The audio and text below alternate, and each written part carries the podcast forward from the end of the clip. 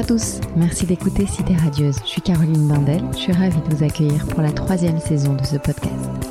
Petite piqûre de rappel en cette rentrée, Cité Radieuse, c'est quoi? Une rencontre, une conversation avec des personnes venant d'horizons très divers, mais qui ont en commun de faire rayonner une ville, Marseille. Elles y vivent, y ont vécu ou tout simplement l'aiment pour ce qu'elle a à offrir. Marseille est lumineuse, bouillonnante, arlequinée, agitée. On l'aime autant qu'on la déteste, parfois, parfois seulement. Aujourd'hui, mon invité est Lison Daniel. Lison est comédienne, scénariste, et depuis trois ans, elle dresse des portraits humoristiques sur son compte Instagram Les Caractères. Rebecca, la bobo parisienne, Yvan, le psy, Mélanie, la cagole marseillaise, Julien, le caviste, Isabelle, la bourgeoise ou Astrid, la podcasteuse. Lison a une capacité d'observation poussée et relève chaque expression éthique de langage. C'est drôle et merveilleusement bien écrit. Née à Marseille, elle vit à Paris depuis 10 ans maintenant. Avec elle, nous sommes revenus sur cette enfance marseillaise, sa vision de la ville, son parcours et son actualité, avec l'intervention de quelques-uns des caractères. J'en profite pour remercier mon label, Popcast, à Marseille, qui m'accompagne fidèlement depuis plus d'un an. Et je vous souhaite une très bonne écoute. Lison, bonjour. Bonjour. Merci de me recevoir chez toi à Paris. Mais je t'en prie, tu es bienvenue. Je suis ravie que tu aies accepté cette interview. Je vais faire très attention du coup à ne pas trop poser ma voix parce que je pense évidemment à euh, ton personnage Astrid, ah ton oui. personnage de podcasteuse, hein, donc je vais faire super agréable. donc déjà, je n'ai pas de sponsor euh, coussin orthopédique à mémoire de forme euh, contre les futurinaires, donc ça c'est ok. Hélas. Et oui, j'avoue que c'est un peu dommage. Donc voilà, j'ai envie de dire ceux qui savent savent, hein, comme on dit sur les réseaux sociaux, et sinon, bah, rendez-vous sur le compte euh, Insta les caractères, vous comprendrez. Alors dans Cité radieuse, tu le sais, Marseille est le fil rouge. Ouais. C'est ce qui m'amène à toi aujourd'hui. Donc commençons donc par là. Mhm. Quelle a été ton enfance marseillaise? Euh, j'ai eu une enfance marseillaise très joyeuse. Euh, j'ai eu, euh, j'ai la sensation que j'ai eu beaucoup plus de, de privilèges que mes amis parisiens parce que il y a eu beaucoup de nature, il y a eu beaucoup de, de bateaux, euh, il y a eu, euh, voilà, enfin, l'enfance était vraiment chouette. Euh, on, on faisait tout le temps des, des trucs dans, dans les calanques, enfin, il y avait, il y avait de l'espace. Enfin, je me rends compte maintenant à rebours, quand maintenant que je vis à Paris et que je me rends compte que les endroits sont plus étroits, que les horizons sont plus restreints et tout ça. Euh, je vois bien euh, la chance que j'ai eue de grandir à Marseille avec euh, des parents et des frères. voilà, c'était c'était une super enfance. C'était le Marseille urbain ou t'étais un petit peu à l'écart? J'étais dans le quartier d'Andoum, Ouais. donc c'est ni l'un ni l'autre. Enfin, c'est près de la mer et en même temps urbain. c'est très Marseille, Enfin, voilà, en c'est très Marseille. Ouais. Et, euh, et puis un peu plus tard, euh, vers 10 ans, on était euh, sur la colline de Notre-Dame de la Garde, donc. C'était encore euh, vraiment urbain, mais en même temps hyper calme et hyper en hauteur. Et voilà. Donc euh, j'ai toujours vécu dans un, un- une urbanité euh, chouette en fait. Ouais. Ouais. Donc t'en gardes un, un bon souvenir. Ouais, ouais, très bon souvenir. C'est important d'avoir ton avis aujourd'hui et ton regard sur cette ville qui a quand même beaucoup évolué. euh, qui, qui est limite devenu branché cet été. On a vu pas mal d'artistes s'engager pour dire venez à Marseille. Ouais. C'est très récent. Hein. Marseille a longtemps eu mauvaise réputation. Comment Mm. tu la vois d'ici, l'évolution de cette ville? Euh, je suis heureuse qu'elle se développe. Je suis heureuse qu'elle ait euh, une attraction, une attractivité culturelle. Moi, je trouve que c'est c'est quand même très important euh, que que on s'intéresse à elle. Pour autant, j'ai une espèce de petite euh, jalousie, euh, enfin de petite de petit chauvinisme en me disant bon c'est bon les Parisiens là passez à autre chose vous avez votre ville on a la nôtre passez pas tu vois allez à Majorque mais nous faites pas chier non mais j'ai un truc un peu voilà de, de je, je, je sais pas non je, je suis en, en vrai je suis très contente que qu'elle commence à, à intéresser un peu le reste de la France et qu'on soit pas juste euh, des, des, des, des gens bizarres euh, qui boivent du pastis quoi c'est ça. bien qu'il se passe autre chose Ouais, Loin des clichés. Mm. Tu es revenu cet été, qu'est-ce qui t'a sauté aux yeux? Les Parisiens C'est ça vous étiez nombreux. nombreux, dis donc. Euh, les Parisiens étaient très nombreux, en fait. euh, J'en ai fait une vidéo pour, pour en rire parce que parce que c'est vrai que en fait euh, Marseille est devenu euh, d'un coup un pôle d'attraction incroyable puisque il y avait plus du tout de enfin il y avait il y avait pas vraiment de choix à l'étranger pour euh, pour voir la mer. Et, euh, et les gens se sont un peu ouais arrachés la ville. Et donc j'ai l'impression que chacun en voulait un petit bout. Et puis en plus comme il y a pas 100 000 adresses non plus pour pour sortir et puis des adresses qui sont euh, parisiens compatibles euh, c'était j'ai l'impression que c'était très compliqué de faire les choses que j'aime faire d'habitude quoi. Ça.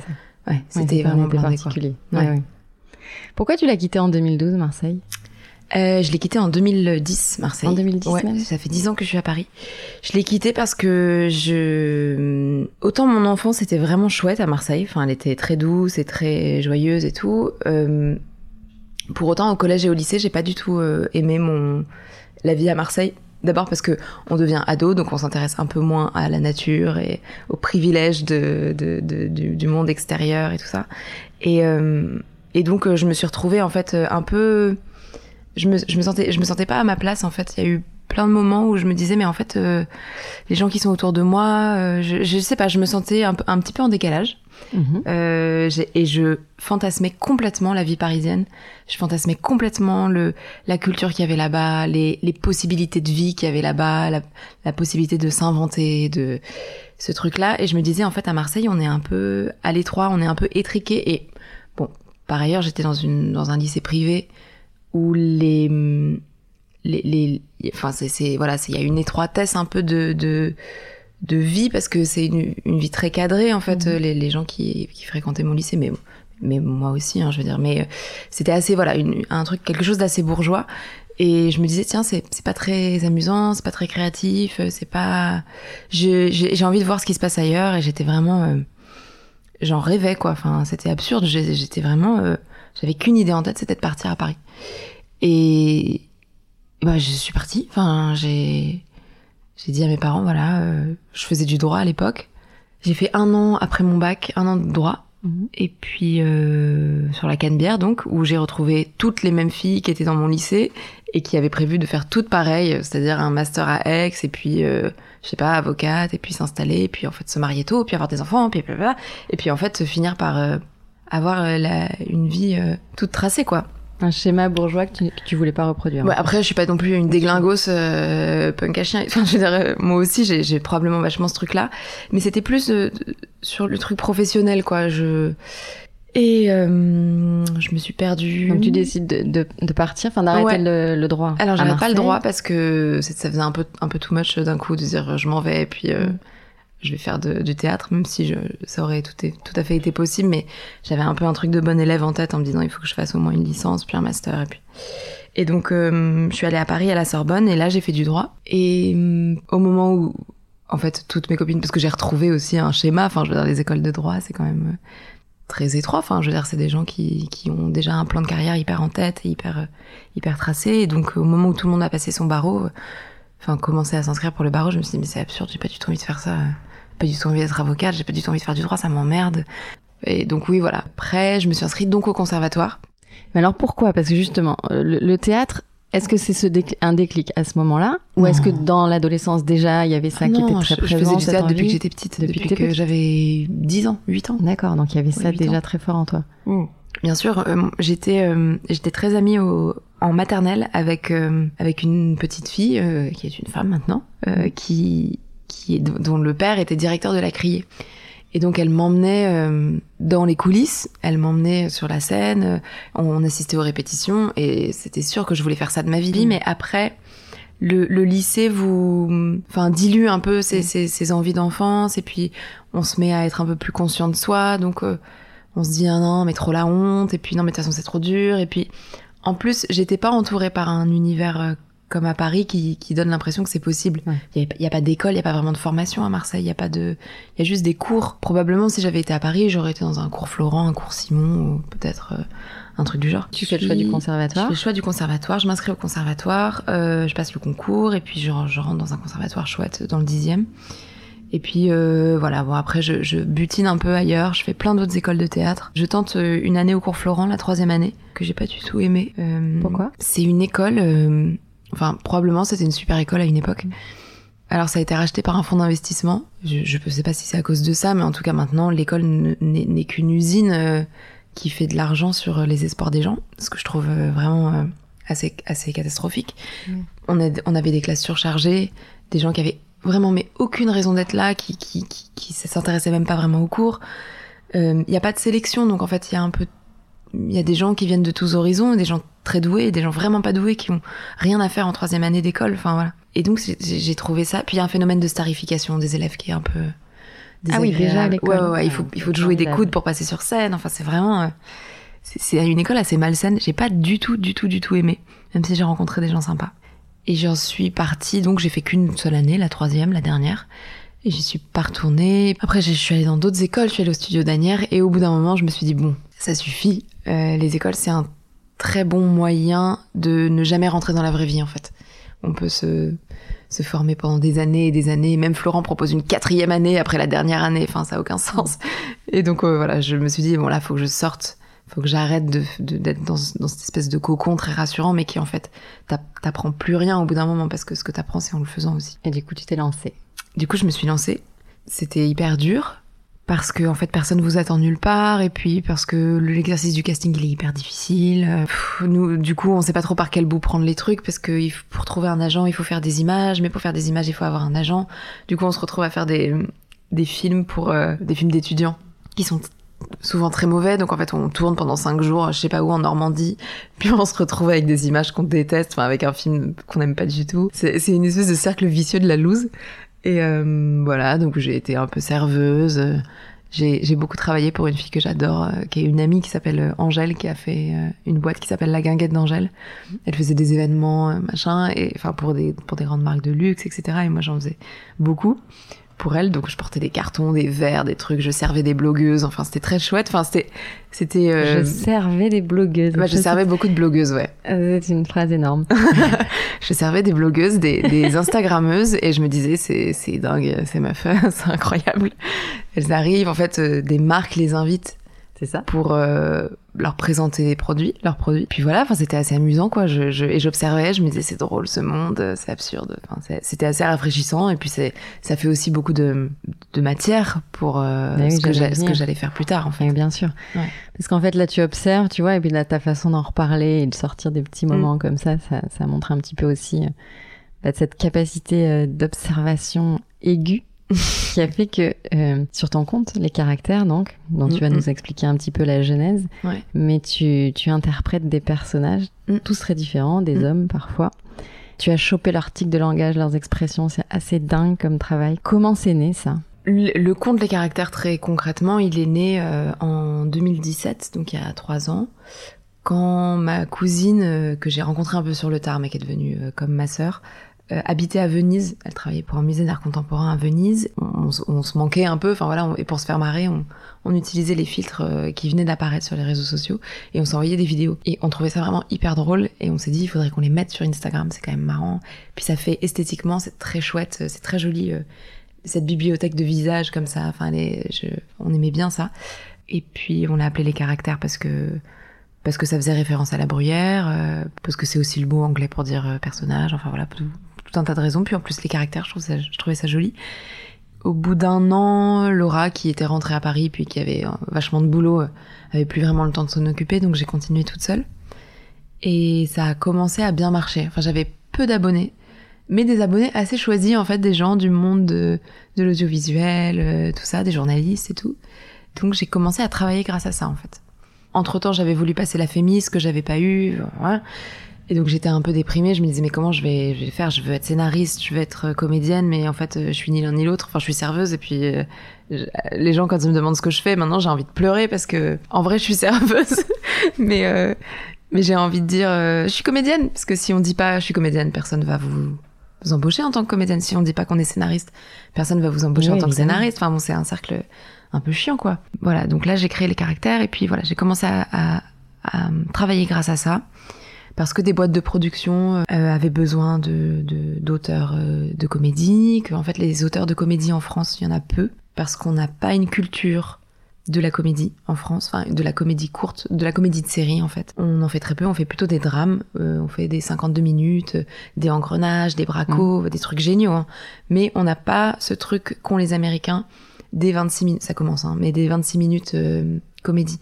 Donc en fait, il y a peu de scénaristes qui sont euh, qui savent faire, quoi. Ouais, qui savent faire ce. ce quand, quand tu dis ça commence des 26 minutes courts euh, dans l'humour en, en, France, tu peux citer. Euh, bah, par exemple, OCS a fait, a, a, créé plein de séries en 26 minutes comédie, que mhm. ce soit Les Grands, 25, ce genre de choses. Canal Plus un petit peu, il me semble, genre avec Working Girl. Ouais.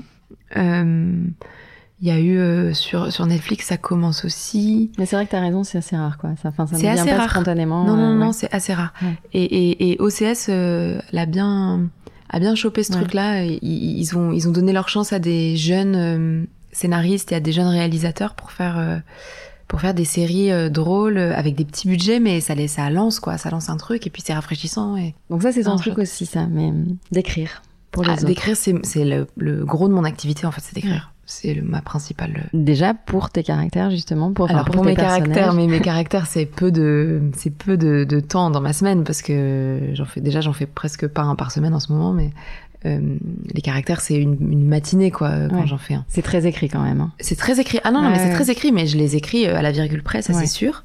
Euh, mais je veux dire, c'est des vidéos d'une minute, donc ça me prend pas autant de temps que que quand on écrit un scénario. Non, mais ça te prend pas de temps, mais c'est quand même important de souligner que c'est quand même du boulot. Ah oui, oui, trouve bien ça sûr que c'est du boulot. dingue. Ouais, parce que je reviens là-dessus, mais vraiment les tics de langage, les expressions, c'est hallucinant Mhm. à quel point tu arrives à choper ça. Et on s'y, on, on s'y croirait encore une fois pour un pers- personnage masculin ou le caviste. Exactement, les petites- même les bruits de bouche et tout. Enfin, c'est, c'est, c'est, c'est fou. Qu'est-ce qui t'inspire? Tu observes justement tout le temps les gens? Mais en fait, euh, quand on me pose cette question, je réponds souvent ouais, j'écoute vachement, euh, je me mets aux terrasses de café et tout, ce qui est un peu vrai. Mais le gros de mon observation, elle est assez passive en fait. C'est-à-dire que je me rends pas forcément compte de ce que j'absorbe quand je suis avec les gens. Et au moment de les réécrire, en fait, je les reconvoque sans vraiment, euh, sans vraiment l'avoir. Enfin, voilà, je note pas, par exemple, dans un carnet, euh, les bourgeoises, elles utilisent parfois des des, des mots un peu euh, un peu argot. Enfin, Mm. je le juste au moment de le faire, ça me semble juste. Je me dis tiens, il me semble que c'est juste. J'ai l'impression que c'est juste ça. Et tu t'inspires de personnes qui, qui, sont passées dans ta vie aussi, probablement. Ouais. enfin, euh, pour autant, je pense que personne que j'ai rencontré dans ma vie puisse se reconnaître. Peuvent... Bah, alors, qu'est-ce que c'est que ce subjonctif? Co- Comment on va conjuguer ce, ce, ce pouvoir? Je pense que personne que j'ai rencontré dans mon entourage ne peut se reconnaître dans un, aucun des personnages des caractères. Je, je j'im- j'imite pas des proches, j'imite pas des amis, j'imite pas ma famille, j'imite même pas les amis de ma famille. J'ai, j'ai voilà. Toi, tu ressembles à, à, quel, à- à- auquel? Mais moi, je ressemble à personne. Enfin, personne. Je, je, je ressemble à aucun de tous, quoi. Le plus, on va dire. le plus. Bah, ça serait probablement Rebecca, mais mais Rebecca, c'est aussi tout ce que j'évite dans ma vie tout le temps, quoi. Donc, euh, Ils je- sont tous très éloignés de toi maintenant Ouais, que t'es en face de moi, je, le, je peux le confirmer. quand même. C'est- toujours drôle et fin, la limite, c'est quoi? C'est de pas blesser? C'est de pas blesser. Mais en fait, j'ai du mal avec l'humour euh, méchant. Enfin, c'est pas l'humour méchant. J'ai du mal avec l'humour euh, qui a pas de nuance. Pour moi, c'est très important et c'est aussi un travail de scénariste ou d'auteur de faire attention à ce que les personnages, même les personnages un peu méprisables, même les personnages méchants, même les personnages euh, mesquins, qu'on les sauve par ailleurs. C'est-à-dire soit qu'on les aime par ailleurs parce qu'ils ont euh, des bons, de bons côtés, soit parce qu'ils sont touchants, soit, par exemple, je pense à Rebecca, elle a quand même une répartie chouette, euh, donc on l'aime parce que ah, elle est marrante quand même. Elle est, voilà. Donc euh, Ils ont tous quelque chose de très touchant d'ailleurs. C'est la vie en fait, c'est des gens de- qu'on croise voilà, et c'est les gens de la vie. voilà, ils peuvent avoir des côtés très agaçants et mais à la fois très touchants aussi. C'est pour ça que je voilà pour Même Astrid. même Astrid. mais non mais Je reviens sur Astrid, excuse-moi. Alors donc Astrid c'est une podcasteuse C'est ça. qui a tendance à à moduler un petit peu sa voix quand elle parle et qui finit par parler comme ça et voilà. Et c'est Et j'ai tellement d'amis qui m'ont tagué sous ce post que j'étais désespérée. Mais mais oui. pourtant euh, non. Non, Enfin- pourtant non, mais parce que c'était la podcasteuse, Oui, donc c'était en mode. euh, voilà. Oui, oui, Et je- C'est vrai que je, dans mon intro, on m'a dit que j'ai beaucoup posé ma voix, donc maintenant je fais attention. Je ne parle plus comme Astrid. Et je n'ai pas de sponsor Ah d'ailleurs. J'en profite pour passer un appel. Bonjour les sponsors, si vous pouviez euh, nous aider. Non mais c'est vrai que euh, c'est agréable de poser sa voix aussi. Enfin quand on. C'est essentiel même. Quand on fait de l'audio, c'est c'est Bah ouais, donc euh, c'est euh, bon. Mais donc, c'est encore une fois, c'est très bien observé. La preuve en est que c'est extrêmement bien observé. Bravo. Ton compte, les caractères, a littéralement explosé Mm. pendant le confinement. Mm. Euh, une période évidemment pendant laquelle nous avions besoin de, de légèreté, d'humour. Euh, ça a changé quelque chose pour toi parce que tu disais que déjà avant, bah, ça t'avait aidé à trouver du travail, on est venu vers toi pour des scénarios. Là, j'imagine que du coup, euh, l'emballement médiatique euh, est dingue et, ça, t'ouvre des portes aujourd'hui? Ça m'ouvre des portes, mais je fais un peu attention à pas pas tout accepter pour plein de raisons. Bon, déjà j'ai un travail là, je travaille pour Netflix pour une série qui est créée par Fanny Herrero, qui est la créatrice de 10%. Euh, donc ça c'est pas mal de travail. Je suis beaucoup présente en atelier pour pour écrire, enfin dans une, une, une room d'auteur quoi. Oui. Tu peux nous en dire plus sur ça? Ouais, bien sûr. Ça, me passionne. Une room d'auteur, c'est-à-dire? Ouais. Travailler comment? Bah en fait, une série, c'est quasiment impossible de l'écrire seul parce qu'il y a tellement de, de, personnages, de situations, de ramifications. Enfin voilà, on a besoin de beaucoup de cerveau euh, pour, pour faire une intrigue intéressante. Et quand elle a créé 10%, euh, elle a fait intervenir plusieurs auteurs. Et elle, elle était le chef d'orchestre en fait. Et donc euh, les auteurs s'occupent de certains épisodes. Et puis elle, elle, elle repasse derrière. C'est elle qui a évidemment le dernier mot et c'est elle qui a écrit l'histoire en gros, euh, enfin dans la dans la totalité. Et puis après, les, les scénaristes euh, écrivent leurs épisodes à leur, à leur, à leur manière. Et donc elle a réuni des auteurs euh, qu'elle aimait et moi qu'elle a rencontré grâce au caractère entre autres. D'accord. Et, et, comme elle aimait bien les caractères, euh, voilà. Après, je lui ai envoyé des choses que, que j'avais faites, etc. Et ça t'exclut de la possibilité de jouer dans la série, du coup? Non, ça m'exclut pas, pas, du tout de la possibilité de jouer dans la série, mais je fais très attention à ça parce que d'abord, je préfère l'écrire que, enfin, je veux dire, ah, c'est plus passionnant de l'écrire que de que de passer juste quelques jours sur le plateau euh, pour la tournée. Enfin, c'est quand même quelque chose de de passionnant. Et puis j'apprends là. C'est ma fémis à moi en fait. En beaucoup plus intéressant et en beaucoup plus drôle. Mais euh, c'est ça me permet de donc d'apprendre énormément. Ça exclut en rien le fait que je joue dedans mais en fait euh, c'est pas du tout une c'est pas du tout un objectif. Parfois on se dit ah tiens ça ça ça tu pourrais faire tu pourrais faire. Mais je dis à tout le monde faites très très attention de rien de ne rien arrêter parce qu'après vous allez vous sentir mal si on a besoin de se débarrasser de ce personnage. Justement on va tous se sentir mal alors que donc ne disons rien finissons la série puis on verra tes personnages, est-ce qu'ils ont vocation à vivre sur scène un jour? J'avais commencé un peu au début du ah, pas au début du confinement, avant le confinement, euh, à monter sur scène dans un petit comédie club euh, chouette. Euh, J'avais passé une soirée euh, à faire ça. Il y avait, euh, avait d'autres humoristes que j'aime beaucoup. On faisait chacun 10 minutes. Et c'était chouette, sauf que moi, je fais pas de stand-up. En fait, ça, c'était du stand-up, ce qu'elle faisait. Et moi, c'était des personnages. Ce qui est un truc dans le monde du stand-up. Puis je, je le sais parce que maintenant, je travaille un peu sur ce sujet-là les personnages, c'est ultra ringard. Pour eux, c'est ultra ringard. mais ce qui est drôle, hein, enfin, moi, ça me va. Mais c'est vraiment, enfin, c'est euh, c'est l'humour euh, des années 80, quoi. J'ai l'impression. Mais peut-être que ça revient, je sais pas. Et moi, l'idée de prendre un micro et parler en mon nom, avec ma voix, sur ma vie, je m'en fous. Enfin, ça m'intéresse pas trop. Ouais, c'est exactement ce que je suis en train de faire en ce moment. je trouve ça ringard. Euh, euh, non, je trouve ça. Non, mais c'est pas. Non, je trouve pas ça ringard, mais ça m'intéresse pas pour moi. En fait, j'adore en voir. Ouais. Je trouve que c'est un, un, art génial, mais euh, je me vois pas le faire. En fait, ça m'intéresse pas beaucoup de le faire. Donc, euh, il faut trouver un entre-deux qui soit ni du stand-up ni un spectacle à sketch, parce que ça, effectivement, c'est un peu un peu un peu ringardos pour le coup je trouve Mhm. un peu euh, vieux, vieille école. Donc il faut trouver un fil rouge euh, une idée un peu intelligente pour construire tout ça pour emmener tous ces personnages et puis pourquoi est-ce qu'on les rencontrerait tous les uns après les autres? Enfin voilà il y a il y a une façon intelligente de le faire je pense. Je l'ai pas encore trouvé. Je j'y pense pas encore beaucoup en ce moment parce que j'ai du travail et j'ai Oui. des tournages et j'ai des trucs comme ça et donc euh, voilà. Mais mais peut-être un jour ouais. Ouais Euh, à quel rythme tu reviens à Marseille aujourd'hui? Et est-ce que tu en ressens le besoin ou pas forcément? Parfois, j'en ressens le besoin, mais ça me paraît. En fait, j'ai beaucoup de gens qui me disent mais ça te manque pas trop? Je dis ben quand ça me manque, j'y vais. C'est trois heures de train, c'est pas non plus euh, le bout du monde. Et euh, donc j'y retourne euh, de temps en temps. Comment dire? Je, je saurais pas trop dire. J'y vais pas beaucoup l'hiver, évidemment, et ça s'accélère évidemment euh, en mai, juin, en avril, mai, juin. Ouais. Et j'ai un, j'ai un amoureux qui est tombé vraiment dingue de cette ville, donc qui adore y aller et qui me, qui me dit tout le temps, qui me, de- qui me demande tout le temps d'aller à Marseille. Il dit viens on va à Marseille, on va au cercle.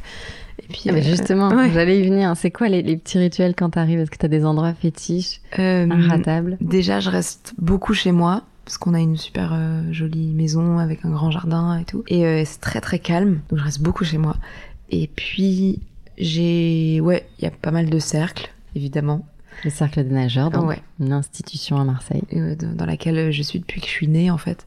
Quand j'étais petite, j'aimais pas trop, puis j'ai compris après que ah oui non mais en fait c'est génial. On peut s'y baigner, on peut manger une pizza, voilà, pour ceux qui connaissent pas. ah oui oui pardon pardon, voilà. je pensais qu'il y avait une majorité de Marseillais qui écoutaient, mais effectivement c'est une espèce d'institution, euh, un genre de club dans lequel on peut se baigner, dans lequel on, il y a un accès magnifique à la mer.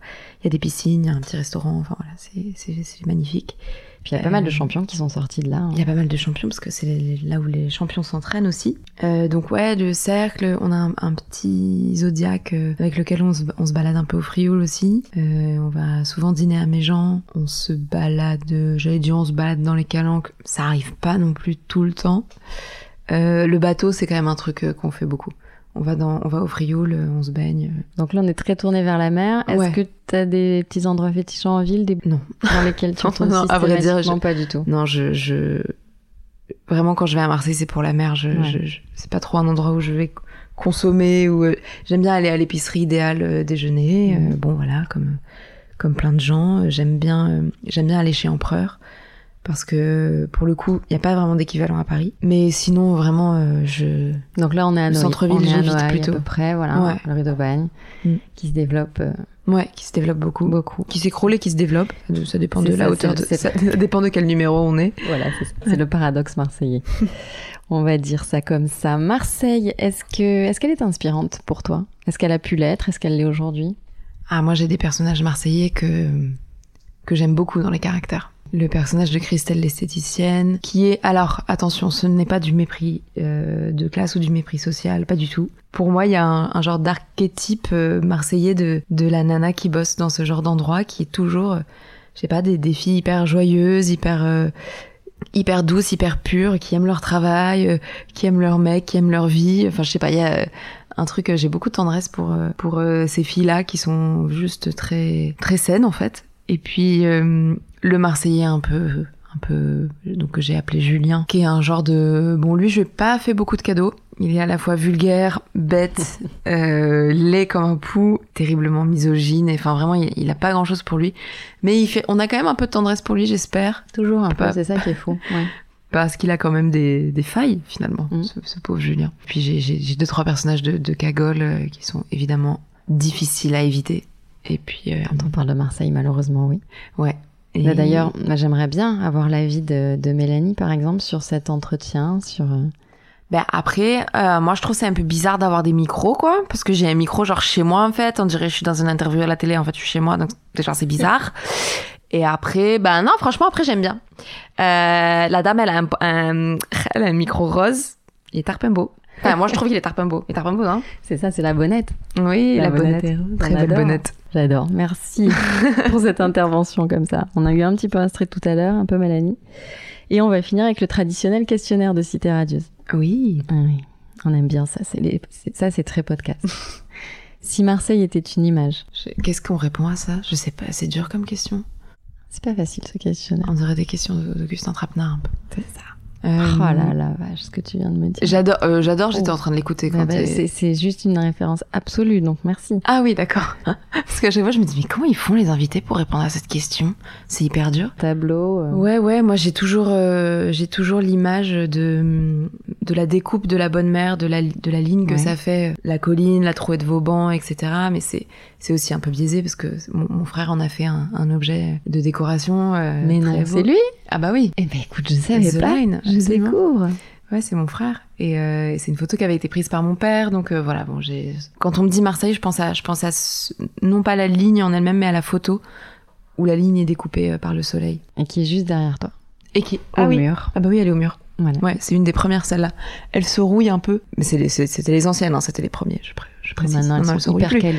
Mais du coup, je trouve ça très joli parce qu'elle s'oxyde un peu. Si Marseille était une chanson, La belle vie. Oh la belle vie.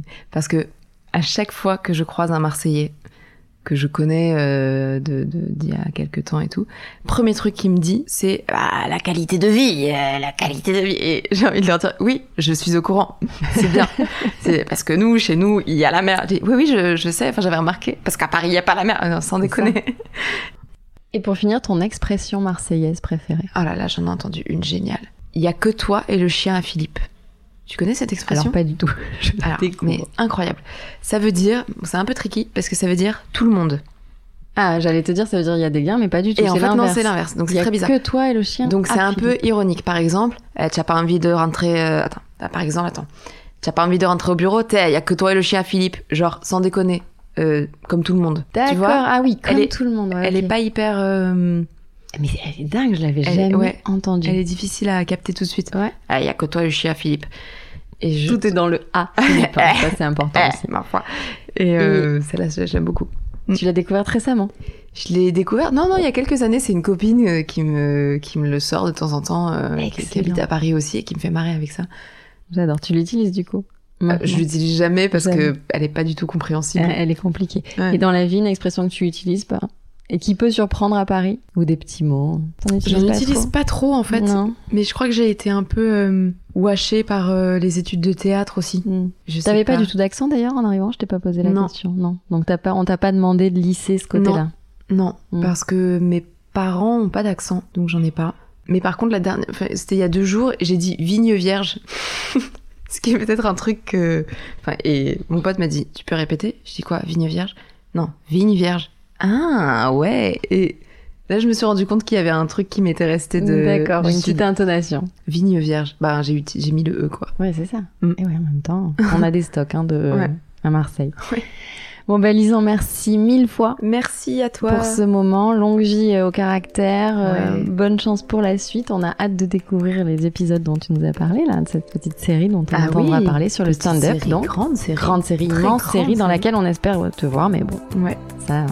Ah L'avenir nous le dira. euh, je, je- vraiment pour moi c'est pas du tout un sujet quoi. Pas un sujet. Non, non, pas du tout. Déjà, tu l'écris et ça, c'est c'est ce Ah, que ça tu me va très bien de l'écrire. Ouais. Ouais. Ça me suffit largement. Bon. Ouais. Bah, à très vite. Merci beaucoup. À très vite sur scène ou ailleurs. euh, sur Instagram, les caractères, évidemment, les points caractères. Une fois par semaine à peu près. Et c'est euh, en les regardant en boucle. hein, de toute façon, vous pouvez vous refaire la série. c'est merveilleux. Merci beaucoup. Merci à toi. Salut. Salut.